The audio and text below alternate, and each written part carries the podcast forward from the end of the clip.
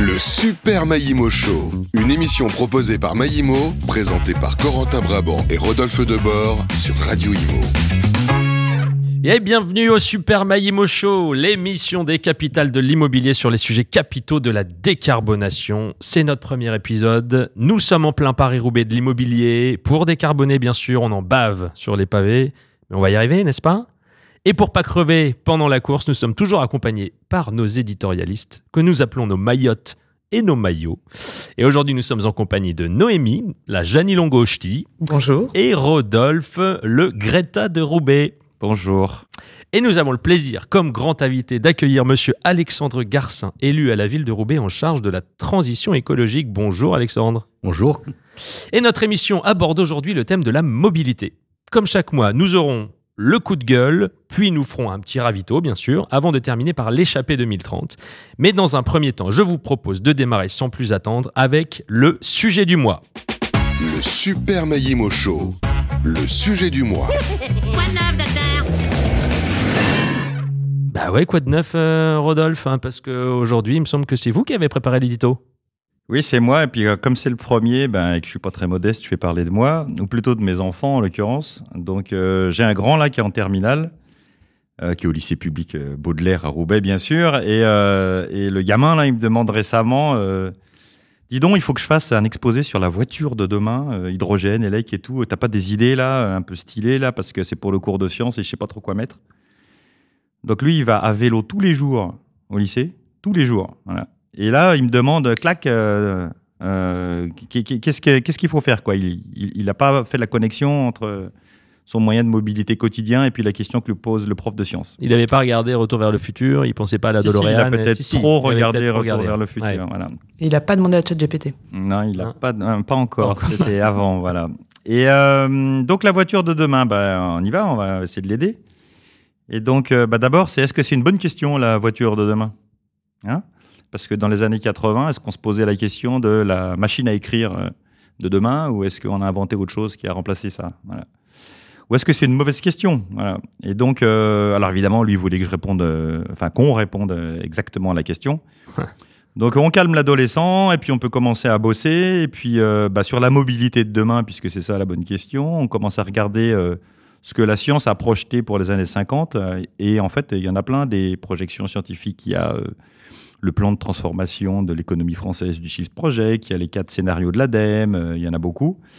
Et qu'est-ce qu'ils disent tous, scénarios? Ces scénarios, puis il y a le, dernier euh, rapport de synthèse du GIEC, ils disent tous que... euh, on peut écrire un monde de demain pacifique avec beaucoup d'emplois et très décarboné.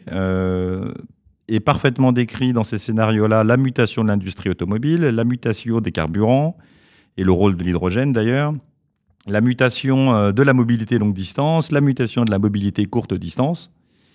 Et donc, ben, euh, avec tous ces sujets-là qui sont parfaitement décrits, ben, il a pu piocher et puis faire son petit topo pour son cours de sciences. Il a pris lequel du coup? Euh, J'en sais rien. Ce qui est important, c'est Ouais. que ça l'a complètement déstressé sur le sujet de la voiture de demain, en fait. Parce Ouais. qu'il pensait que ça allait être un truc euh, hyper techno, et puis c'est pas sûr du tout que ça marche. Et en fait, il a trouvé quelque chose de très rassurant, puisque décrit par la science, qui répondait vraiment à la question. Euh, donc, euh, il a pu euh, se rassurer et puis faire quelque chose d'apaisé, organisé, planifié. voilà. Et moi, ça m'a surpris qu'un gamin qui utilise tous les jours de la mobilité Merci d'ailleurs Alex sur les coronapistes. Donc de la mobilité apaisée dans sa ville, il se stresse sur la mobilité de demain parce qu'on lui pose la question de la, la- voiture de demain. Voilà. On a les réponses, elles sont décrites par la science, utilisons-les et ça va peut-être nous rassurer euh, sur l'avenir. D'ailleurs, c'est vu la transformation de cette vieille ville euh, remplie de pavés comme Roubaix, moi ça me donne euh, raisonna- ça me rend raisonnablement confiant. Mais c'est de ça dont on va parler, j'imagine, aujourd'hui. Bah ouais, justement, c'est ça qui, qui nous intéresse un petit peu, parce que Alexandre, vous y êtes quand même un peu pour quelque chose sur les sujets de mobilité à Roubaix. euh, Qu'est-ce que ça vous évoque, ce que, ce que, dire, ce que vient de dire Rodolphe? Bah, effectivement, euh, la ville de demain, est-ce qu'elle sera encore une ville avec des voitures? Euh, Est-ce que la mobilité de demain dans la ville, c'est c'est autre chose à la campagne, mais dans la ville, est-ce que euh, est-ce que c'est vraiment l'avenir? Je suis pas sûr. Mais même à la campagne. hein. À, à la campagne, on, on a besoin quand même de. de- enfin voilà, il y, a- il y a quand même des distances qui, à un moment donné, du relief, qui, qui font que le vélo quand même trouve un peu ses limites. Oui. Et, on, et on sait que voilà, dans, dans les travaux, euh, enfin dans, dans les déplacements à la campagne, on va avoir quand même besoin à un moment donné de la voiture, et peut-être même qu'on aura besoin de la voiture thermique encore euh, dans, dans certaines contrées. Voilà. Euh, mais en ville, la question euh, se pose complètement différemment. quoi. Et, et, euh, et donc, euh, on a un peu plus de facilité à dire euh, bon, bah là, il faut préparer l'avenir. Et, le- la difficulté, c'est de préparer l'avenir dans une ville où on change les rues, enfin, on change, on change le profil d'une rue tous les 50 ans. Comment est-ce qu'on on, on- on change la ville maintenant pour, euh, avec, avec cette temporalité de tous les 50 ans, on change le profil de la ville. Donc c'est Il va falloir passer de 50 ans à 5 ans, quoi, limite, euh, maintenant dans les villes. Enfin, Oui, euh, non, mais oui, oui. si on veut atteindre les ambitions. euh, Co- Comment on fait des on le fait investissements à la Ouais. fois frugaux et, et rapides pour, pour changer la donne? Et c'est effectivement euh, tout le- toute la problématique à laquelle je suis confronté. Mais, mais c'est la différence culturelle qui justifie les 50 ans d'écart dans les... ce dont tu parlais là, sur la modification des rues? Non, la, la- la modification des rues, les 50 ans, c'est c'est- L'investissement. c'est- c'est l'investissement qu'on met dans la, la- que, Ouais. met la, que met la ville. Donc aujourd'hui, avec les, les sommes qui sont investies, on, re- on change le profil d'une rue tous les 50 ans. Oui, mais par exemple, une bicyclable, ça coûte beaucoup, beaucoup moins cher. Alors, j'ai plus les chiffres, je les ai vus la semaine dernière, mais je les ai pas. Ça coûte euh, 100 fois moins cher qu'une une rue. À transformer ou à construire. Non, une, une piste cyclable, effectivement, en entretien, nécessite beaucoup moins d'investissement, beaucoup même en moins de, construction. de- de budget que- qu'une rue, parce que effectivement, une voiture dégrade fortement et enfin sollicite fortement la chaussée, et donc euh, à un moment donné, la chaussée se dégrade, il faut la refaire. Euh, sur une, bande, sur une, une piste cyclable, le problème est, est très différent et on n'a pas le même coût d'entretien. Et c'est d'ailleurs euh, ce qui a amené la ville de Copenhague à un moment donné à passer au vélo, c'est que ça coûtait moins cher pour la ville en termes d'entretien de passer, au- de passer à la ville au vélo. Donc euh, oui, ça oui. Maintenant, la requalification d'une rue qui, nécessite des investissements très importants, la requalification d'une rue, elle ne se fait que tous les 50 ans. Et donc euh, on a un budget euh, où euh, si je continue comme ça, ben, dans 50 ans, j'aurai fini de requalifier l'ensemble de la ville pour, euh, pour, la, pour l'adapter au vélo. Donc, euh, et ça en même temps en adaptant, euh, s'adaptant aux contraintes d'aujourd'hui, c'est-à-dire qu'aujourd'hui encore, tous les habitants veulent avoir leur place de parking devant chez eux. Ouais. Ouais.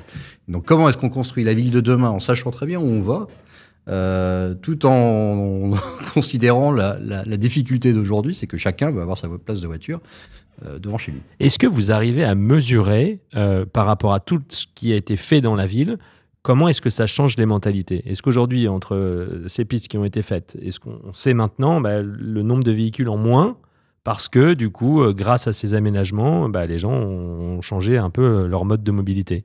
Est-ce qu'on a des indicateurs? Est-ce que vous arrivez à mesurer? Alors on a on a les on a des indicateurs de des indications sur le, le comptage enfin des indications de comptage du nombre de voitures du nombre de vélos Mhm. ça oui Euh, après euh, euh, ce qu'on a fait du coup parce qu'il faut les prioriser comme on, voilà on peut pas on peut voilà, on peut pas changer toute la ville en, en cinq ans. Euh, on a priorisé sur, des, sur un schéma directeur cy- cyclable, c'est-à-dire qu'on a, on a, fait le choix de, mettre quelques grands axes euh, comme des priorités euh, en termes d'aménagement, sur lesquels on a euh, du coup mis les investissements pour y faire des, aménagements cyclables. Donc ça, c'est la façon dont on, a procédé pour commencer à chan- changer la donne. Après, quand, on a eu des opportunités comme, le, Covid qui nous ont amené du coup à pouvoir faire des aménagements très frugaux sur des deux fois deux voies qu'on a transformées euh, pour y mettre des, des aménagements cyclables, on l'a fait. Euh, mais à chaque fois, enfin, donc le schéma directeur, il s'enrichit. On, maintenant, on rajoute, on commence à rajouter des nouveaux axes pour, euh, pour avoir un maillage le plus, le plus important possible.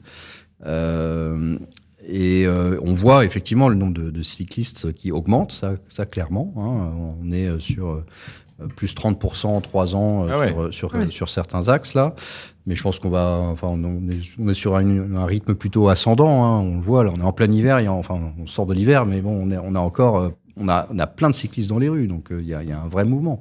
Et, et la difficulté, c'est aussi d'aménager avec euh, des infrastructures cyclables qui répondront à, à, à ce qui se passera dans Au volume de 10 ou demain, 20 quoi. ans. Ouais, Ouais. effectivement. ouais. Et quand vous voyez le grand boulevard Ouais. aujourd'hui euh, Ah il la y a des métropole, pelotons le matin, quoi. euh, il Ouais. est déjà totalement euh, sous-dimensionné. Euh, donc il faudrait euh, prendre au moins une rangée de voitures pour, pour l'agrandir dès aujourd'hui. Moi, j'ai une petite question. À Paris, on estime que la place de la voiture, c'est à peu près 50% de l'espace public, euh, en stationnement, en circulation, etc. À Roubaix, vous avez une idée de combien ça représente ou pas? Euh, J'ai pas, j'ai pas les chiffres, non. Mais, mais oui, on voit que c'est facilement 50%, ça c'est sûr. oui. Et en termes de place de stationnement par voiture, vous avez une idée aussi de ce que ça représente? Alors, j'ai les chiffres aux US. Je crois que c'est en moyenne sur tout le territoire national, euh, 8 places de stationnement pour une voiture. Certaines villes, c'est 20 places de stationnement pour une voiture. Et en France, hors espace public, euh, hors espace privé, pardon, garage, euh, etc., je crois que la moyenne, elle est à 2 à peu près. Euh, mais c'est quand même énorme. Ça veut dire que quand on a une voiture qui est immobilisée 95% du temps, parce que c'est la moyenne quand même, on sacrifie de l'espace public, on bétonne, parce qu'en fait c'est ça qui se passe hein, quand même, de l'espace public euh, pour du stationnement voiture. Donc il y a quand même une logique à changer là-dessus. Est-ce que c'est quelque chose sur lequel vous travaillez Euh, Alors, on- a, à la fois une, chance et un. Enfin, on a, on a, on a, un possible. C'est-à-dire que euh, on voit que dans le stationnement privé, il y a beaucoup de places libres, et notamment chez les bailleurs. C'est pas une découverte, mais depuis que la place de, parking du bailleur est, payante pour le locataire, ben, les locataires ont choisi de mettre leur voiture dans la rue. Donc, il y a plein, plein de places. euh, on est en train d'essayer d'en mesurer la, quantité exacte. Euh, mais je pense qu'on est dans les 2000, 3000 places euh, à Roubaix euh, disponibles chez les bailleurs. Et donc ces places-là, il faut qu'on les remette sur le marché. Elles sont bien placées, quoi. Alors, Généralement. elles sont plus ou moins bien placées, mais en tout cas, Suffisamment bien euh, placées. voilà, Ouais. euh, elles existent, et donc il faut qu'on les remette sur le marché. Pour y mettre ton SUV. Et, et c'est là où c'est pas sûr parce que les anciennes places de parking, il y a plein de On logements où tu rentres pas les SUV Ouais, c'est qui vrai. sont trop gros, trop hauts et trop larges. Ouais, alors qu'à Dubaï, c'est bon. C'est vrai. On se pose pas cette question-là à Dubaï, je pense. Donc la, la- la solution pour, euh, pour euh, voilà, c'est vraiment de, de rendre payant le stationnement euh, dans la ville pour que voilà, ce, ce prix-là incite euh, les, les locataires à, à- aller sur, le, sur les places vacantes dans l'espace privé, ce qui nous permettra ensuite de dégager de l'espace public pour y mettre des pistes cyclables, pour mettre aussi de la végétation, parce qu'il n'y a pas que les enjeux de mobilité, il y a Ouais. aussi les enjeux de réchauffement climatique et, et de et de d'îlots de chaleur. Et puis il y a des solutions qui existent, hein, des, des, des, des, des zen parks, oui, parfois il y a plein de solutions qui permettent aussi de faire en sorte pour un particulier ou pour une place qui n'est pas utilisée, bah, qu'elle puisse être utilisée pour un travailleur plutôt que de reconstruire du parking. Mais c'est pas encore assez démocratisé. Il y a encore un peu de boulot. Et des roulettes euh, électriques, là, les, les vélos assistance électrique ou les monoroues, les, Les tout ça, là, tout ça, c'est c'est des, c'est des vélos ou c'est pas des vélos? Ça va sur les pistes ou ça va pas sur les pistes?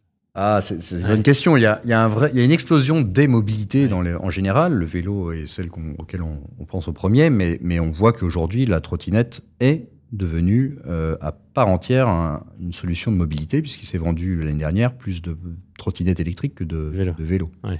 Donc euh, oui, euh, il y a plein Non. de types. Ah, si, si, si. Beaucoup plus, je Ouais. sais pas les chiffres. mais- Moins cher, mais pourtant on a quand même un peu l'air. Euh, Heureusement les- que les marques françaises, se sont, trottinette, les là. marques automobiles françaises se sont jetées sur ce Ouais. marché euh, ringard euh, de bobos à roulettes. Euh, non, donc il s'est vendu plus de trottes élec l'an dernier en France que de vélos. Je, je pense qu'il y a euh, aujourd'hui un, un taux de pénétration des trottinettes dans les foyers qui est juste considérable. Je- Alors, il y a pas, j'ai pas d'enquête, hein, mais euh, je ne serais pas étonné qu'on soit dans les euh, 70 ou 80% de pénétration. C'est pas directement lié, mais je vois qu'il y a une question euh, d'un de nos auditeurs, Kylian M de Paris, qui nous dit pourquoi ça fait stylé de circuler à vélo à LA ou à Copenhague et pourquoi ça fait ringard en France. Parce que le côté trottinette, ça me fait bien penser au côté ringard. Vous avez un avis là-dessus? Mais c'est pas ringard partout. Euh, Euh, C'est pas ringard partout, mais c'est vrai que c'est pas encore. euh, Ouais, c'est- très. Ouais, t'es un bobo, tu roules en vélo, quoi. C'est ah encore. même les sportif mentalités, qui quoi. roule à vélo. euh, Oui. et regarde, Nicolas Karabatic, il se déplace en vélo long tail pour transporter ses enfants le matin. Ouais, il va même à l'entraînement à vélo. Alors c'est sûr Ah, mais- que Kylian M ou euh, Lionel euh, M, euh, ils vont euh, plutôt en, en Ferrari à l'entraînement pour faire 500 mètres, ouais, mais, mais ils pourraient venir Mais à vélo. pourquoi? C'est vrai. Moi, mais, je, je mais pense pourquoi pas ils que, le font moi, pas je pense ouais. que c'est pas ringard. Non, ce, qui est- ce qui fait d'ailleurs que, enfin, la trottinette en tout cas, elle a réussi à, à- à faire, euh, à faire en sorte de surtout pas être ringard. Hmm. Aujourd'hui, euh, la trottinette, tout le monde, tout le monde l'a. euh. Et il y a quelque chose qui est intéressant dans la trottinette, c'est que ça, c'est que ça glisse. Le vélo, on roule, mais une trottinette, ça glisse. C'est un peu comme le tramway par rapport à un bus. Il y a, il y a un côté, euh, c'est facile, voilà. Et, et je Ouais. pense que c'est voilà. C'est accessible, ça va moins vite. Est-ce et qu'il y a pas moins, il y a moins d'accidents en trottinette potentiellement? Ah non, Non, non, il y en a Non, plus. il y en a beaucoup plus. plus d'accidents parce qu'en fait, Parce que les mecs ils savent pas rouler, alors qu'en vélo, les jeunes aujourd'hui. C'est pas parce qu'ils savent pas rouler, c'est que la position est, est aussi beaucoup plus euh, dangereuse. On a Ouais. des, des plus petits trous. Ah, Il y a moins d'équilibre. euh, Il est moins visible. Lorsqu'on percute quelque, lorsqu'on on percute un obstacle, on a, on est, on est en direct quasiment, hein, avec, euh, alors qu'en vélo, il y, a, il y a la roue avant encore. Euh, et puis il y a un autre truc, c'est que le- la trottinette, c'est un jeu d'enfant dans l'imaginaire collectif. Euh, et donc tout le monde monte sur une trottinette sans aucun problème. Sur un vélo, enfin nous on le voit quand on fait des animations, etc. Il y a plein de gens qui savent pas faire de vélo. Il y a 10% des gens qui viennent nous voir quand on fait des animations en entreprise, donc c'est la partie euh, immergée de l'iceberg, qui savent pas faire un tour de parking à vélo. Donc ces gens-là, ils, Et ils savent faire de la trotte. Ah bah sans aucun problème. Bien sûr. Et ils ont aucun état d'âme à faire de la trotte. À 25 à l'heure. pense qu'il devrait, enfin, faudrait. Bah, ils faire. vont pas forcément à 25, mais ils ont aucun scrupule à prendre une trotte, alors que prendre un vélo en libre service, ils le font jamais. Et heureusement qu'ils le font pas vrai. d'ailleurs. Mais, euh, Donc on a un truc psychologique quand même dans la ringardise là. Il y a un truc dans la tête des Français. mais t'as pas le même équilibre sur une trotte que sur un vélo. Bah oui, bah c'est pour ça, t'es plus équilibré à vélo, Ouais, donc mais- j'ai du mal à comprendre Oui, que mais- les gens ils Bah préfèrent non, mais si la trotte. t'as si t'as fait 15 ans que t'as pas fait de vélo, t'as pas. euh, C'est comme si t'enlevais les roulettes, euh, t'as t'as un, vrai truc de. Ah, mais faudrait peut-être justement former aussi les gens à rouler en trotte parce qu'on croit que c'est facile et c'est pourquoi il y a des accidents parce que l'équilibre il est certain mais il n'y a pas besoin de former alors que pour rouler en vélo il est quand même les, les jeunes enfin moi mes enfants ils ont dû for- passer un permis pour rouler à vélo Alors, T'es en euh, Belgique, toi? non mais à l'école ils ont dû passer un truc C'est euh, c'est nouveau en France, hein, quand même. ah ouais? Bah, je sais plus il y a quelques temps ils ont passé leur permis de vélo et euh, Ah bah, bien. à l'école donc, je me- enfin, Tout à fait. Ah ouais. donc euh, faudrait faire pareil pour les trottinettes quoi Et euh, moi j'avais lu, euh, je sais pas si c'est vrai, hein, mais j'avais lu que quand on tapait euh, en France dans Google euh, ou un tout autre euh, euh, chercheur de, sur Internet là, voilà, ou sur ChatGPT maintenant, voilà, quand on tapait le mot vélo, en France on avait un maillot jaune et Bernard Hinault euh, qui franchissait euh, euh, l'arrivée. Et puis quand tu fais la même chose aux Pays-Bas, bah, tu as du vélo taf. Ouais. Ah bah, ouais. Ouais. C'est- C'est pas le même rapport sémantique au mot. euh, et nous, vélo, c'est encore du sport, avec toutes les, les connotations, alors que dans d'autres pays, c'est de la mobilité euh, quotidienne. Mais t'as même pire que ça. T'as des gens qui vont rouler 200 bornes le week-end euh, et qui sont pas capables de faire 10 km pour aller bosser. Et, et ils ont fait des enquêtes. hein, le- les gens qui font du vélo sportif, il y en a moins de 42% qui font du vélo taf. Donc les gens, ils ont des vélos de compète, euh, de contre-la-montre, de gravel, Ouais. de peu importe, euh, pour aller faire les monts des Flandres ou pour aller faire les monts Kemmel, etc.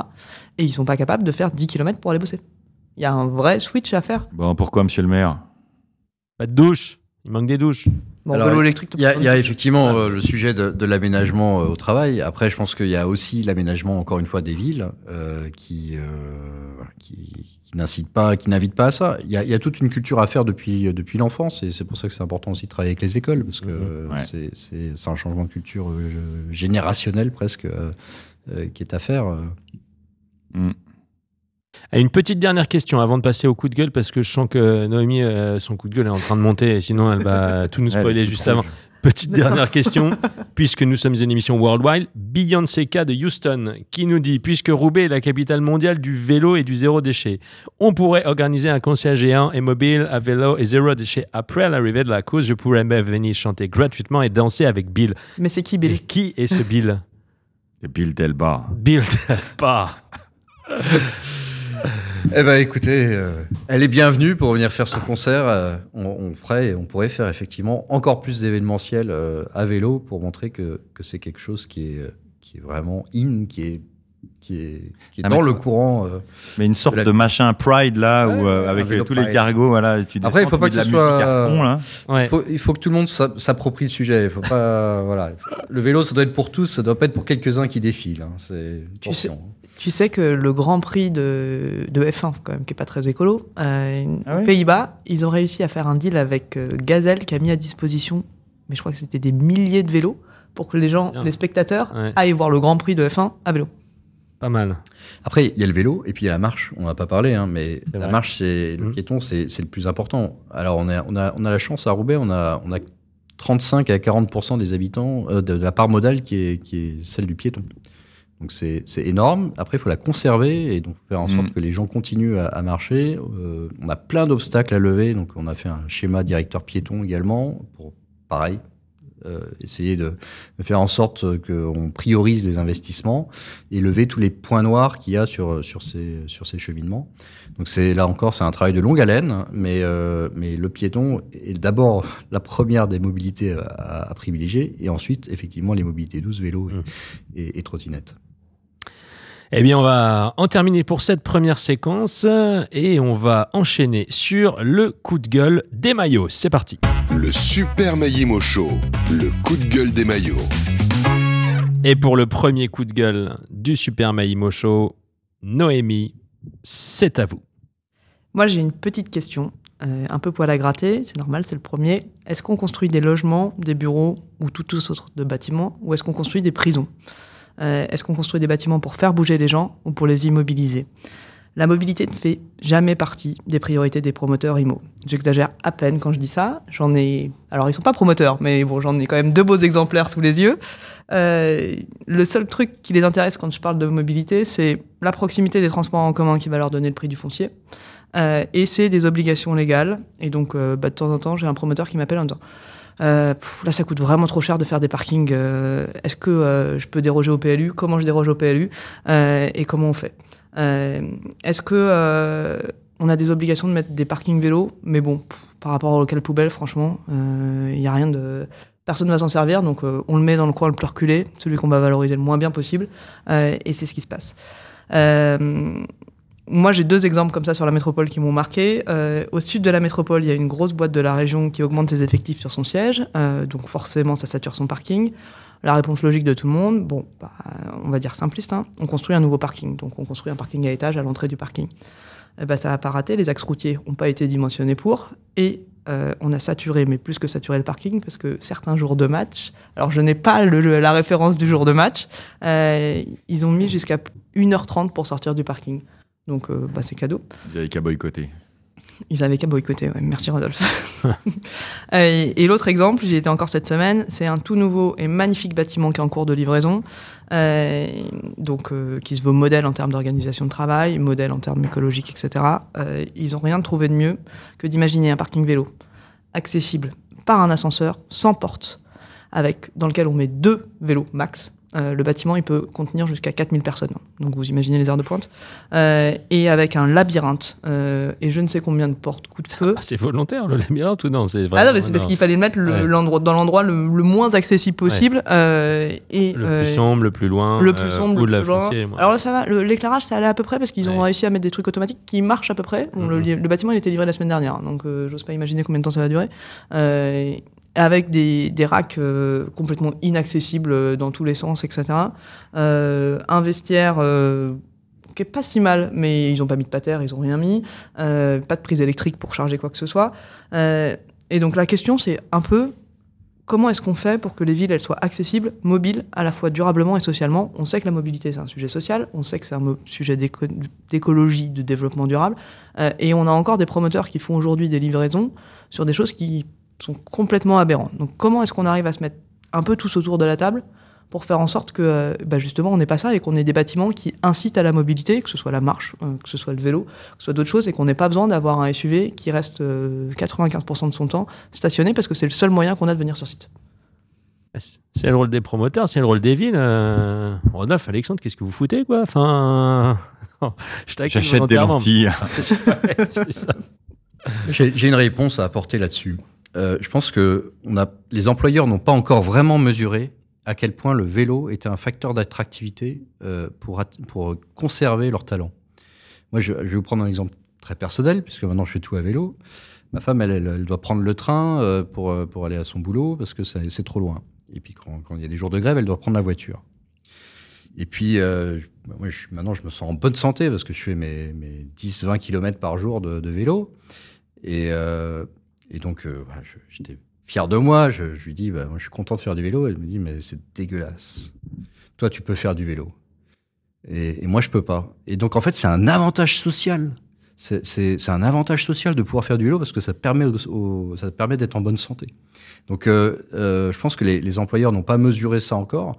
Mais aujourd'hui, il y a des études qui montrent que, les, les, salariés qui font du vélo sont moins malades, sont plus dynamiques, sont en meilleure santé et, euh, et, que même ils, sont, ils sont prêts à rester dans leur boulot parce qu'en fait, c'est une qualité de vie qui leur est offerte de pouvoir aller euh, au travail à vélo. Donc, euh, euh, je pense que voilà, si- les employeurs mesurent ça et si les, les promoteurs d'ailleurs mesurent cet avantage euh, que- qui est représenté par le vélo, on va changer la donne. Et D'une certaine manière, ils n'auront pas le choix parce que euh, il y a un moment où euh, les gens vont plus vouloir acheter des logements où il n'y a pas euh, des locaux euh, pour euh, le vélo, la trottinette, la gyroroue euh, ou pas. Ou est-ce que euh, justement, euh, finalement, ils peuvent continuer à, à laisser passer et ils continueront à vendre? Mais pourquoi on met les vélos euh, dans des locaux? Pourquoi on peut pas les mettre comme aux Pays-Bas ou, ou à- Aux Pays-Bas, c'est là où il y a le plus de vols de vélos, hein, même s'ils sont tous dehors. Ouais, mais n'empêche qu'ils sont tous dehors. Ouais, Alors mais pourquoi ouais. nous on n'arrive pas à les mettre tous Alors je sais pourquoi, parce qu'on le met dehors et on se le fait piquer. Mais pourquoi on se fait euh, Enfin, je sais pas. Je là, on est en train de parler d'espace pour euh, stationner son vélo et on dit il faut les bétonner, les sécuriser, les mettre tout tout bien dans les maisons. Et il y a d'autres pays où on les met dehors. Pourquoi diable Dans tous les films des années 50, le vélo il était dehors. Il y avait même pas d'antivol. Pourquoi on a changé ça? Ouais, Parce que culturellement, c'est aussi, enfin, on est en France quand même, et il y a toujours cette crainte. Et on peut, enfin, je pense qu'il faut y aller par étapes. On peut pas euh, demain dire à tout le monde, je suis pas forcément d'accord. On peut pas demain dire à tout le monde, allez, on laisse tous les vélos dehors. Déjà, les gens prendront pas. Il y aura encore plus de fauches. euh, pour le coup, euh, il faut trouver un peu un juste milieu. C'est pas aussi euh, Comment ils font à Amsterdam rendre le local vélo accessible, euh, funky, sympa, en faire un lieu d'échange avec un truc de repair euh, au milieu. euh, c'est pas non plus complètement euh, aberrant d'imaginer ça. Quand on compare l'investissement, enfin l'argent qui est mis dans des, dans des places de stationnement euh, pour, pour tous ces ouvrages et l'argent qui est mis euh, Ah bah oui. local vélo, je pense qu'on peut faire un petit effort pour faire des locaux vélos un peu, plus, un peu mieux dimensionnés, un peu plus sympathiques. Oui, c'est même pas un effort, c'est- du béaba, mais c'est quand même plus difficile que de le laisser dehors. Bah, sauf que tu vois, moi j'ai déménagé juste avant le Covid. Le- les premiers jours du Covid, j'ai mis mon vélo dehors en me disant alors, ras le bol de le rentrer dans la maison, etc. Il a tenu 24 heures. C'était confinement, hein, donc euh, il y avait personne dans la rue. Bah, J'étais à la maison, j'avais accroché mon vélo sur la façade euh, comme les, comme les Hollandais. Je suis- enfin, euh, mon conjoint est rentré du marché, il me dit bah, T'es t'es sorti? Je dis, Bah non, pourquoi? Bah ton vélo il est plus là. Je dis, ah, bon, bah raté. Bah du Mhm. coup, je laisse plus dehors. Oui, non, mais moi non plus. Euh, moi, moi, je me suis fait piquer mon vélo dans, euh, dans, mon, dans le local à vélo de ma copro. Voilà, donc moi aussi, il était dedans. Il était dans la maison après. Et D'ailleurs, on a une question d'un auditeur de Arthur de Lille qui nous dit J'habite dans une copro en ville, il n'y a pas de local vélo. Pour sécuriser mon vélo, je suis obligé de le rentrer chez moi. À chaque fois, les copropriétaires râlent parce que je le monte par l'ascenseur, alors que je fais bien attention de ne pas salir les pare-bras. Qu'est-ce que vous me conseillez? J'aurais une réponse, mais comme j'ai exercé la fonction de syndic de copropriété, je ne pense pas qu'elle soit appropriée. Je préférais que vous, puissiez répondre à Arthur.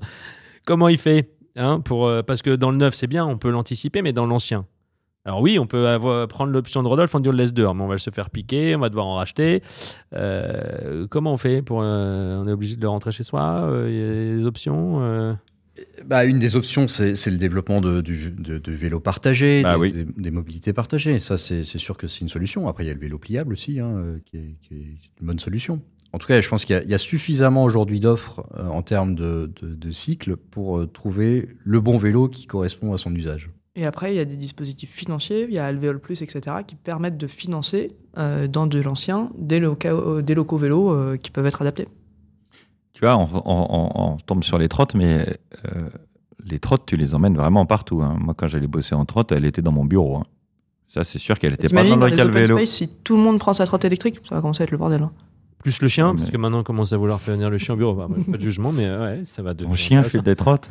Non, mais oui, des qui Dans un sac à dos Non, mais de pas ça. ça, Ouais. parce que la trotte au bureau, ouais. Puis après, il y en a qui veulent ramener le chien parce que c'est un équilibre, confort. Euh, Je respecte, mais euh, voilà, il faut aussi. euh, mais la trotte, ouais. Mm. Mais euh, parce qu'en fait, on a, on a le stationnement. Enfin, il y a plein de sujets qui se mélangent là, mais euh, entre le stationnement, la sécurité. Mais ce que je vois d'abord, c'est que c'est, euh, on est de retour sur le changement culturel. Euh, Si on réserve la juste place à la mobilité euh, sans la voiture dans, des bâtiments ou dans la ville, et si cette juste place est prise sur le véhicule d'avant, celui qui va devenir ringard en ville, ben, on la trouve la place. Mais c'est juste qu'aujourd'hui, on ne met pas souvent ce jus de cervelle et, le temps requis sur ce sujet-là. Et vous parliez, Alexandre, aussi de vélo partagé. euh, Est-ce qu'il faut, du coup, est-ce que les villes doivent aller de plus en plus sur ces solutions-là, euh, comme les Vélib à Paris? Est-ce que demain, c'est, ça va aussi contribuer euh, Ah, je pense que ça, ça compte. Enfin, dans, des logements comme, comme ceux qu'on a sur la ville de Roubaix, avec des toutes petites maisons euh, 1930, dans lesquelles le couloir permet tout juste de passer déjà l'humain, donc on va avoir du mal à y stocker un vélo. La mobilité partagée, c'est une vraie solution. Euh, alors, soit c'est une, solution avec des, bornes comme, euh, comme on a avec le Véli, le Vélib, et co- autre, autre solution dans, toutes nos villes. Euh, c'est bien, mais c'est cher. Soit, soit on, a, on a des solutions sans station, hein, dockless, comme on dit en, en, anglais. Donc, c'est les trottinettes partagées, les, les, les, vélos partagés. Là encore, c'est quelque chose qui est sujet à débat. On le voit à Paris. Hein, mais euh, si le service est bien dimensionné, s'il est bien pensé, ce qu'on a réussi à faire à, Roubaix, euh, ça marche très bien. C'est même quelque chose qui est sollicité. Ça empêchera pas de temps en temps d'avoir une trottinette qui traîne là où elle devrait pas être. Mais globalement, euh, on arrive à, avoir un service qui, qui, trouve son public et qui ne génère pas trop de, problèmes sur l'espace public. En, guise d'expérimentation, moi j'ai des expériences où très très différentes où euh, quand on commence à discuter de l'implantation de stationnement vélo sur un bâtiment neuf ou réhabilité, quand les parties prenantes, et notamment les décisionnaires, font du vélo en ville, c'est pas du tout la même histoire que avec des gens qui n'en ont jamais fait et qui euh, prennent la voiture. Chacun voit midi à sa porte, donc le, le cas personnel et le cas de monsieur tout le monde ou de madame tout le monde. Et donc, quand on a un vélo taffeur, surtout post-Covid, euh, en face de soi, il dit Bah oui, voilà, faut mettre le vélo comme ci, parce que moi, enfin, ils, ra- ils ramènent tous à leur expérience perso. Et donc, du coup, il y a de l'attention faite sur le design de cette partie-là. Quand il y a des gens qui l'ont jamais fait, mais on fait. Mais pourquoi on parle de stationnement vélo là? Reparlons de la couleur de la façade. Ça veut dire que dans les écoles d'archi, il faut qu'on leur fasse une théorie sur, euh, sur la mobilité? C'est ça que tu dis? Bah, y a dans les. Non, non, parce que là, la- l'archi n'est pas seul à, à décider. En fait, il propose, mais souvent, là, je parlais plus des élus par rapport à un PC, ou je parlais plus aux investisseurs, je parlais plus aux, pour, dans le cas des promoteurs, aux responsables du commerce qui va se dire si j'ai ça, alors ça se vendra. Et les gens qui ont une culture vélo, taf, encore une fois, euh, bah, ils sont attentifs à ce sujet, euh, alors que les gens qui n'en ont jamais fait, ils comprennent même pas la question. Voilà. Après, il y, a, euh, il y a la loi, c'est-à-dire combien, et là, elle s'impose. C'est c'est une chose de bien faire les choses sur l'espace qui nous est donné, mais après, c'est une autre chose de- d'avoir plus d'espace pour le vélo et moins d'espace pour la bagnole. Voilà. Et, euh, et moins d'espace pour la bagnole, euh, au moment où ça arrive, ça, emmerde, ça, ça ennuie, ça ennuie tout le monde. Voilà. Euh, or, c'est ça qu'il faut faire. Il y a une question. Vas- Allez-y. Allez-y, non, juste pour, pour euh, surenchérir. Là, les, les locaux vélos, ils sont dimensionnés par rapport à la demande de, dans 2, 3, 4, 5 ans, pas dans 10 ans. hein. Mm. Euh, si on se dit que la ville, la, la ville n'est- ne, ne sera plus une ville avec des voitures euh, à l'avenir, euh, le, le- le gap euh, en- dans, dans la- le dimensionnement des infrastructures Il est déjà trop petit. différent. Ouais. Donc on est, on est toujours un peu en retard. Quoi. Ouais. C'est- Sur le stationnement, moi, honnêtement, ce qui me fait pas peur, c'est qu'il y a tellement de stationnements voitures que les switcher en locaux ouais, vélo, c'est- euh, c'est- aujourd'hui les solutions, elles existent, c'est pas très Ouais. compliqué à mettre en place. C'est vrai. Je reviens sur une question trottinette par une question de Vincent M de Gaillac. Je vais la faire avec l'accent. Est-ce que les gros peuvent monter sur les trottinettes de Roubaix? Et plus sérieusement, pourquoi avoir pris cette marque-là bien lourde et bien chère? Monsieur, Monsieur Alexandre Garcin, une quand même réponse pas que pour de les Vincent M de Gaillac. Si, c'est que pour les gros. Là, t'as pris des trottinettes pour des gros. Parce qu'elles sont robustes. Elles sont robustes, mais parce qu'il il faut des, il faut des trottinettes robustes. L'ob- L'objectif Ouais. de cette solution, c'est pas de, de mettre quelque chose qui va se casser au bout d'un an et qui devrait être remplacé. Qui C'est sera trop lourd d'avoir- d'acheter dans le canal de Roubaix. Quoi. C'est d'avoir euh, des, trottinettes qui sont solides parce qu'elles doivent durer longtemps. Et donc euh, là, aujourd'hui, euh, notre opérateur s'engage à, à avoir des trottinettes qui vont durer 5 ans. Euh, Il y a un autre opérateur qui euh, récemment a dit que sur Lyon, je crois, il, il allait les faire durer 7 ans. Donc euh, voilà, on, est- on- on commence à avoir Ouais. un matériel qui, comme une voiture, va durer un, un très grand nombre d'années. Donc il faut que ce soit robuste. Et puis après, si c'est robuste, ça permet aussi quand même d'offrir un confort à l'usager qui est complètement différent. Et donc euh, oui, c'est ce qu'on c'est ce qu'on souhaite. C'est on est c'est vrai qu'on est on n'est plus dans le, le- la trottinette jouet. On est on est entre la trottinette jouet et le scooter. ouais. Mais euh, ça a l'air tellement simple de raisonner comme ça à long terme. Pourquoi il n'y a pas que des grosses trottinettes partout alors? Pourquoi il y a des petites trottes euh, qui se Parce que les en gens, ils veulent pas faire un investissement. Quand, tu- quand tu vas acheter ta trottinette chez Carrefour pour, euh, pour Noël, euh, tu vas pas aller mettre 1000 euros dans ta trotte. Ouais, et puis, euh, et puis, euh, mais pour les trottes de ville, il y, a pas un il y a un sujet modèle économique aussi euh, Ou pas? Parce que c'est rentable comme. euh, de- Alors c'est un, service qui est encore tout juste rentable. hein, je- voilà. Donc on est, on est, on est encore dans, dans, le- dans la phase émergente, mais euh, au bout de 2-3 ans, normalement, ce service-là trouve son, son modèle économique. Oui. Et euh, les gens qui prennent ça, là, parce que j'ai vu les vélos, j'ai vu les trottes, ils, ils faisaient quoi avant en mobilité? C'est de la substitution voiture vers trotte ou c'est de la substitution piéton vers trotte et auquel cas ça sert Alors à il y a rien un tout petit peu de, de voitures vers trottinette, mais il y en a un petit peu quand même. hein. J'ai des témoignages euh, assez, assez forts là-dessus. Après, c'est beaucoup euh, des usagers qui utilisent les transports en commun et qui vont faire le- le- les derniers, les derniers deux kilomètres euh, vers les transports en commun en, en trottinette plutôt qu'à pied ou en bus. Ou, euh, donc ça vient renforcer quand même l'attractivité des transports en commun parce que c'est j'ai raté mon bus, je vais pas attendre 20 minutes, je vais prendre une trottinette. Euh, c'est euh, il pleut, je j'ai pas envie de marcher, je vais y aller en trottinette. C'est plutôt ça. Donc ça, ça, ça vient renforcer euh, l'usage des transports en commun et, et, et, Et donc, est-ce- qu'on, alors comment on fait pour faire la modalité ou le, le, le- le passage de la voiture à la mobilité douce, assistance électrique ou trotte Comment on fait ça? Voilà. Est-ce qu'il faut rendre ça encore plus agréable? Ou est-ce qu'il faut gêner euh, la voiture de base? Sachant que tous les schémas euh, de décarbonation de ce pays, tous disent qu'il n'y aura pas ou très peu de voitures en ville. La, la difficulté, c'est de réussir à emmener tout le monde. Donc, euh, euh, soit on fait quelque chose. Enfin, euh, je pense que on était encore là euh, il y, a, il y a- il y a cinq ans. On était encore quelques cyclistes euh, à- à- quand, on, quand on se croisait, on se faisait coucou tellement on était content d'en voir un autre. Donc euh, c'est voilà, on était vraiment dans une dans, dans, dans quelque chose d'assez d'assez faible et, et là on est en train de faire nombre. Et je pense que les, trottinettes électriques, tous ces services-là, ils viennent, ils viennent participer à faire nombre. Et, et je pense que dès lors qu'on aura atteint 5-10% de, de, de de, de vélo ou de, et, et trottinette, parce que je les mets ensemble, euh, je pense qu'on voilà, on, aura renversé un peu la, table et, on va devenir quelque chose. Enfin, ce mouvement-là va devenir, cette mobilité-là va devenir quelque chose de- d'évident euh, auquel l'automobiliste moyen qui allait faire pourtant du vélo euh, pendant le week-end euh, ne pensait pas. Là, ça, va changer la donne et, je pense que voilà, c'est ce mouvement-là qu'il faut qu'on, c'est, ce saut-là qu'il faut qu'on réussisse à franchir. Mais on voit que dans certaines villes de France, ça y est, il est franchi. euh, donc, euh, Ah mais il faut se foncer à Roubaix parce que sinon Beyoncé elle va venir dans une autre ville pour faire la fiesta là donc il faut accélérer. Elle à. Grenoble. On a le temps parce que vu qu'elle va venir en bateau et en vélo, il y a un peu de temps. Ah non c'est Greta ça Beyoncé Ça, quand même. quand même. Mais Euh, pour répondre à Rodolphe, tu as, deux leviers. Euh, tu as un levier un peu punitif, mais il va arriver avec les ZFE où de toute façon les gens n'auront plus la possibilité de circuler. Euh, voire ça va quand même être un sujet pour les pros euh, de circuler avec des camionnettes ou des choses comme ça. Et donc, ils vont mettre en place des solutions alternatives parce qu'ils n'auront pas le choix. Euh, et puis, tu as un sujet en effet d'attractivité. Aujourd'hui, on se rend compte que dans la plupart des. euh, alors, majoritairement les villes du Nord, parce que c'est celles qui ont les parts modales de vélo les plus importantes, jusqu'à 20%. Quel paradoxe. C'est là où il fait le plus mauvais. Donc quand on Mm. me dit qu'il pleut ici, que c'est pour ça que je peux pas faire de vélo, ça tique un peu. Mais euh, jusqu'à 20%, on se rend compte que c'est beaucoup les infrastructures qui ont un rôle important à jouer. Mm. Euh, et donc, euh, bah, c'est des pistes cyclables continues sans point noir, parce que ça, c'est le pire que tout.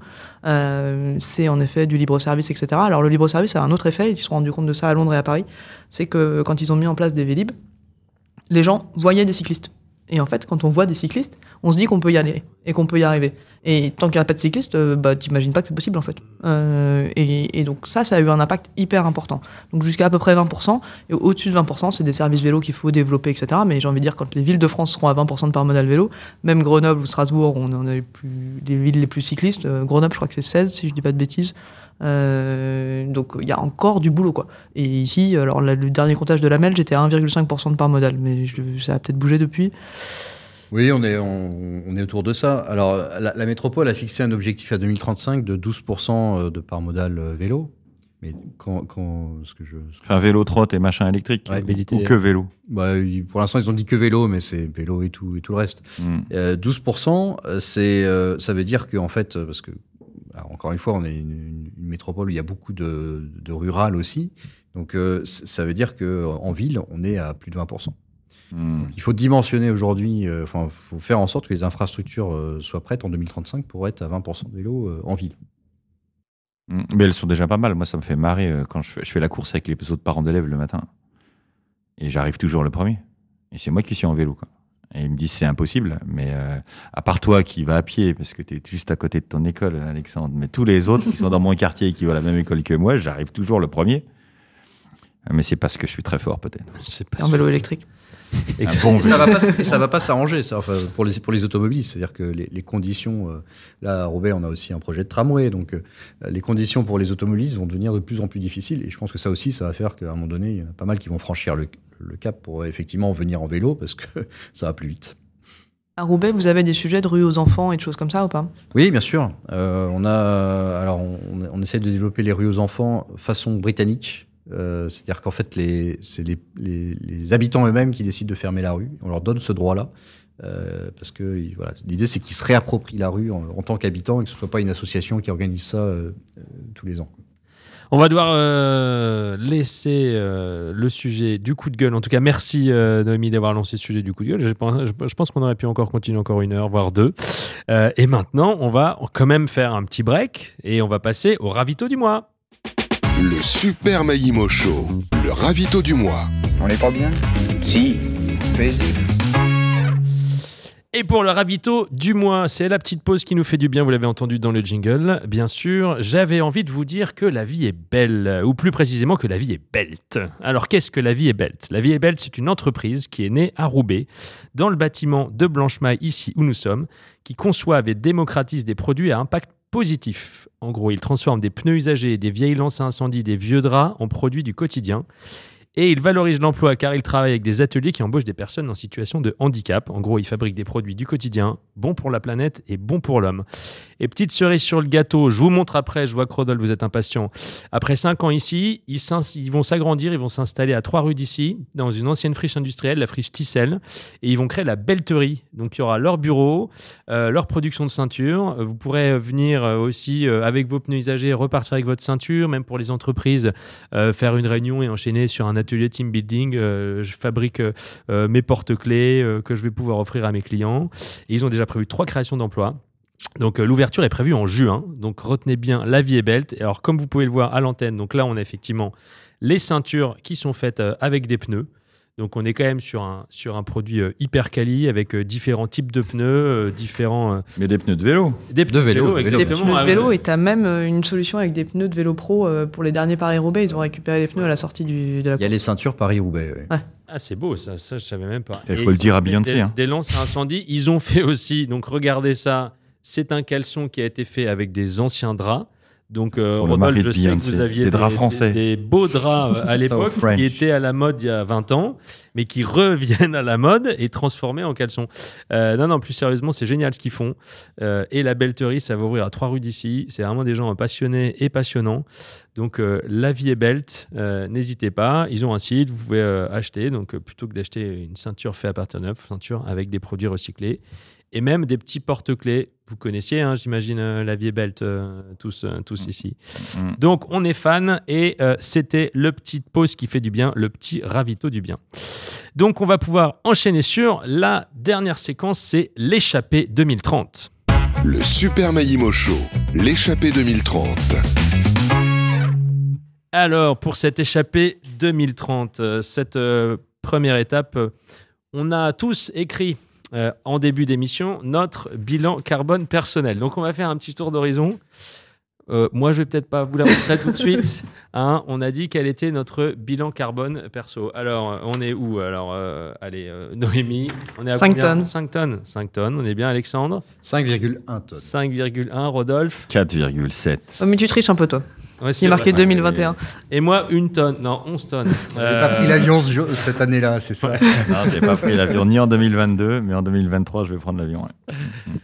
Ouais, l'idée, c'est de pouvoir être honnête, hein, effectivement. Donc, euh, et alors, on va se projeter. On va se faire un petit retour euh, vers le futur, euh, hein, n'est-ce pas, euh, Doc? On se projette. On est aujourd'hui euh, en 2030. Ok? Vous avez réussi à réduire. Peut-être que vous n'êtes pas encore à 2 tonnes. euh, Il y a un peu de marge. Mais est-ce que vous pouvez nous dire, chacun, on va voir peut-être commencer par vous, Noémie, euh, qu'est-ce que vous avez fait pour réduire ou gagner une tonne, deux tonnes euh, depuis, euh, depuis euh, 2023. Voilà, on est en 2030. Chut, On s'est projeté, on a voyagé dans la DeLorean euh, qui était euh, nourrie à l'hydrogène, et on est en 2030. Qu'est-ce que vous avez fait pour réduire? Ah, ah, parce que vous faites déjà pas mal de choses, mais euh, il y a un peu de boulot. Bon, je vais me taire parce que moi j'en ai pas. Mais c'est bien. Euh, moi, j'ai deux sujets. J'ai la voiture au quotidien et donc il faut que je rapproche mon bureau euh, pour arriver à faire du vélo. Que je mette mes enfants sur mes des vélos. Alors c'est bon, à deux ans et demi, elle est déjà sur une draisienne, c'est pas mal. Et elle fait gaffe. Et puis après, c'est l'alimentation. Et donc c'est d'essayer d'être un peu plus végétal.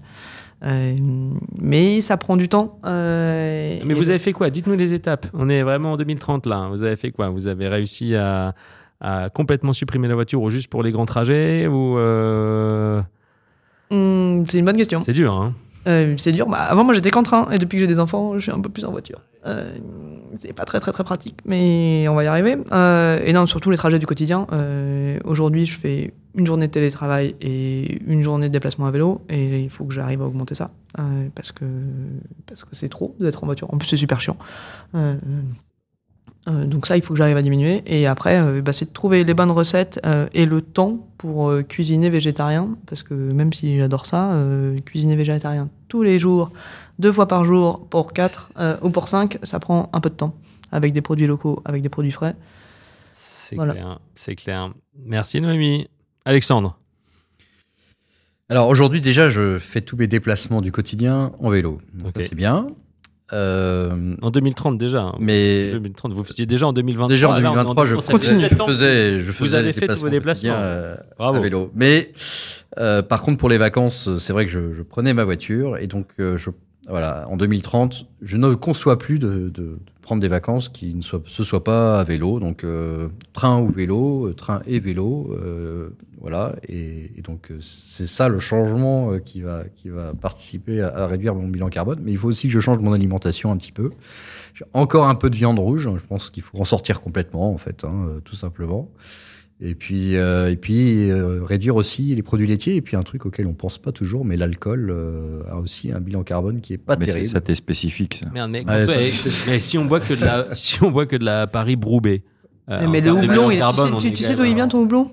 Bah, s'il est produit dans les Flandres. Euh, Euh, Très peu. Ah ouais? Aux US majoritairement. Et euh, il y a un truc, juste parenthèse, qui j'ai trouvé ça sympa, qu'ils ont fait dans, une, dans un lotissement euh, à, à Bondy qui s'appelle le Bois d'Achel. Ils ont proposé à tous les habitants de planter du houblon dans leur jardin. Ah, ils ont fait ça dans ils mon ont récolté aussi. du houblon et ils ont brassé leur bière et qu'ils ont vendu pour une association. Euh, donc euh, voilà, je trouve ça. Mais euh, voilà, ok. Un peu moins d'alcool aussi, euh, d'accord, ce, qui est- ce qui est pas mal. Mm. Rodolphe. Euh, moi, il faut en 2030, euh, j'ai rénové la maison de mes parents. Parce que c'est une grosse maison. Donc, c'est de l'impact sur les autres, en fait, parce qu'il faut quand même euh, être calme un peu. euh, 4 tonnes euh, ou 5 tonnes, c'est déjà un bon score. Et si toute la France est à 5 tonnes par personne en 2030, ça veut dire qu'on est sur euh, la, bonne trajectoire pour la France et que le vrai sujet, c'est d'influencer tous les gens qui sont autour de nous quand on est à ce niveau-là. Quoi. Donc, euh, moi, il faut rénover la maison qui est au fioul euh, et qui n'est pas isolée et qui est en Bourgogne. Tout ça sans se fâcher.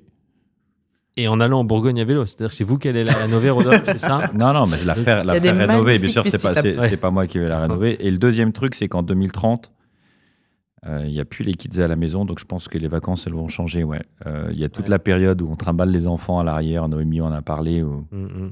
où, euh, bah, le- en tout cas, il faut tout repenser euh, par rapport au, au- au congé, parce que le train, c'est cher, ça demande d'être organisé, enfin, c'est différent. Et pour, pour nous, notre famille, elle est, euh, qui n'est pas très organisée, euh, la, voiture offrait un certain nombre de libertés, mais il faut que ça s'arrête. Euh, donc, euh, donc en 2030, euh, j'espère que ce sera en place. Et puis le troisième, qui est encore plus important que tout ça, c'est il faut continuer à se battre pour que nos boîtes et nos organisations collectives, elles, elles décarbonent, parce que la grosse partie du boulot, c'est ce qu'on peut faire au niveau des collectivités, des entreprises, des assos, pour physiquement décarboner tout ça. Ça a quand même plus d'impact que un steak de moins, une jaja de moins, et même un voyage à Dubaï euh, de moins. Ou à Ou Madagascar. à Madagascar. Hein? Bref, fallait pas chauffer sur ce sujet. On va voir la famille. Mais, mais n'empêche, c'est une prise de conscience aussi euh, écologique importante. Et, euh, et, voilà, comme quoi on peut aller voir ce qu'il faut ne pas faire pour euh, avoir encore plus envie de mieux faire. Mm. Ça peut être un catalyseur ou un déclencheur d'envie. Ouais, effectivement, je pense qu'en 2030, je ferai que de la mobilité lieu de travail en vélo et les enfants aussi, même s'ils seront plus là, parce que l'idée c'est de d'entraîner cette culture-là. Euh, et c'est euh, tous les salariés des entreprises de Maïmo qui ont tous suivi une formation urgence climatique, qui ont tous engagé des gestes dans l'entreprise. Je suis d'accord, euh, même si j'aime pas être tout le temps d'accord avec mon voisin de gauche, mais voilà, ça va aussi passer par l'entreprise. L'entreprise peut être un lieu pour ça. Donc euh, voilà, en 2030, toutes les entreprises l'ont comprise et, et c'est un lieu où on peut aussi euh, euh, s'éduquer sur les enjeux de la décarbonation. Mais ce que disait Alexandre est vrai, euh, l'entreprise aura pas le choix. Euh, Oui. Si elle veut euh, garder ses talents ou en attirer des nouveaux, elle devra être modèle et elle devra proposer euh, des formations, euh, que ce soit au vélo, que ce soit euh, à se nourrir autrement, que ce soit des livraisons de paniers euh, locaux ou des marchés locaux, etc. Ça va forcément être de nous. Il nous reste une minute. Une minute juste chacun. Le truc, petit plaisir coupable qu'on a du mal à, louper. Puisqu'on on se dit qu'on on a dit qu'on se disait les choses. Le petit truc, euh, voilà, pff, je veux bien faire ça, mais ça, laissez-le moi quand même un petit peu, quoi. Euh, encore, Noémie. Moi, j'ai un gros dilemme. J'ai beaucoup vécu à l'étranger. euh, ça m'a apporté énormément. Euh, j'ai du mal à imaginer que mes enfants ne voyagent pas. Euh, j'ai vécu en Inde, j'ai vécu au Japon, j'ai vécu au Canada. J'ai beaucoup voyagé en Afrique. Euh, comment je peux les, leur transmettre cette différence de culture qui est pour moi fondamentale sans voyager, enfin sans prendre l'avion ou en ayant suffisamment de temps euh, pour voyager autrement. Et aujourd'hui, j'ai pas la solution. Alors j'ai de la chance, ils sont encore trop petits pour euh, pour en profiter, mais c'est un vrai, une vraie question. Un casque de VR, euh, immersion. non. Alexandre, je crois que le Japon, ça vous parle, non? Oui, oui, oui, effectivement, hein, voyager euh, très loin, c'est quelque chose qui, qui va devenir plus compliqué. Et bon, bon après, ouais, euh, il y a quand même quelques fruits exotiques aussi euh, que Ouais. de temps en temps j'apprécie de manger. euh, voilà, ma petite banane. euh, bon, ça, C'est vrai. il va falloir. euh, ouais. Il y, a, il y a des- il y a- il y a des choses qu'on peut faire. hein. Moi, je, je fais, le- par exemple, je suis- j'ai arrêté le, j'ai arrêté en partie le café. euh, et maintenant, chicorée, c'est super. Moi, J'aime bien. j'ai fait, j'ai fait le pas vers la chicorée. Pas vers la chic, ouais, donc, pas vers euh, la donc voilà. Le déjeuner chez Florent Laden, tu a- plein. on, on a, on a, effectivement sur notre alimentation aussi Ouais. hein, des, des petites choses auxquelles il va falloir renoncer. On dirait à renoncer. Rodolphe. Ah, moi, c'est la poudreuse. hein. Ah, la poudreuse. J'ai un gros problème avec la poudreuse. J'adore ça. La poudreuse sur laquelle on glisse, hein, pas celle, euh, celle qu'on renifle, hein, on est d'accord. oui, oui. hein, que Ça, je ne vois pas du tout de quoi tu veux parler. On, on peut s'offrir la poudreuse en remontant la pente, hein, euh, c'est possible. Mais il n'y en aura plus. Oui, mais c'est vrai. surtout qu'il n'y en aura plus. Ah vrai. oui, Ouais, ah oui. ouais. Tu vois Et, euh, et, euh, et c'est di- c'est difficile. Oui, oui, je, pense qu'on on va changer ça en remontant la pente. Comme ça, on en descendra moins. Il y aura mo- moins de sujets. Mais il n'empêche que la moitié du bilan carbone, c'est le fait d'y aller tous ensemble. C'est la distance. Et, euh, il va falloir s'enlever ce plaisir coupable-là, puisque parce qu'il y, en aura moins, c'est tout. On fera du char à voile ou, j'en sais rien, je sais pas ce qu'on fera, mais, euh, mais s'enlever ce plaisir-là, ça va être, ça va être douloureux. La vie est faite de douleurs. Il peut y avoir des descentes à vélo aussi. Très belle descente. C'est vrai. Un grand merci. euh, on arrive au terme de l'émission à tous Et les participants et moi et moi et moi. euh, Putain, la biloche et le pinard, merde quoi. Enfin, c'est ça, je, je vais vraiment avoir du mal quoi. Donc euh, j'y travaille, j'y travaille. Que le week-end déjà, et, euh, mais euh, bon, on va y arriver. Je suis pas un chicandier, mais euh, voilà, j'aime bien ça. Putain, pourquoi on m'a posé la question Un grand merci quand même à tous les participants pour cette première édition du Super Maïmo Show. Merci, monsieur Alexandre Garcin, euh, d'être venu, d'avoir déplacé votre agenda, euh, en tout cas pour venir. Merci, Noémie. Euh, merci, Rodolphe. Une émission qui est désormais disponible en podcast sur notre site, sur nos applications et sur tous vos agrégateurs de podcasts. On se donne rendez-vous le mois prochain en direct de Roubaix pour un nouveau Super Maïmo Show. Allez, prenez soin de vous et à bientôt. Le Super Mayimo Show, une émission proposée par Mayimo, à réécouter et télécharger sur le site et l'appli radio.imo et sur toutes les plateformes de streaming.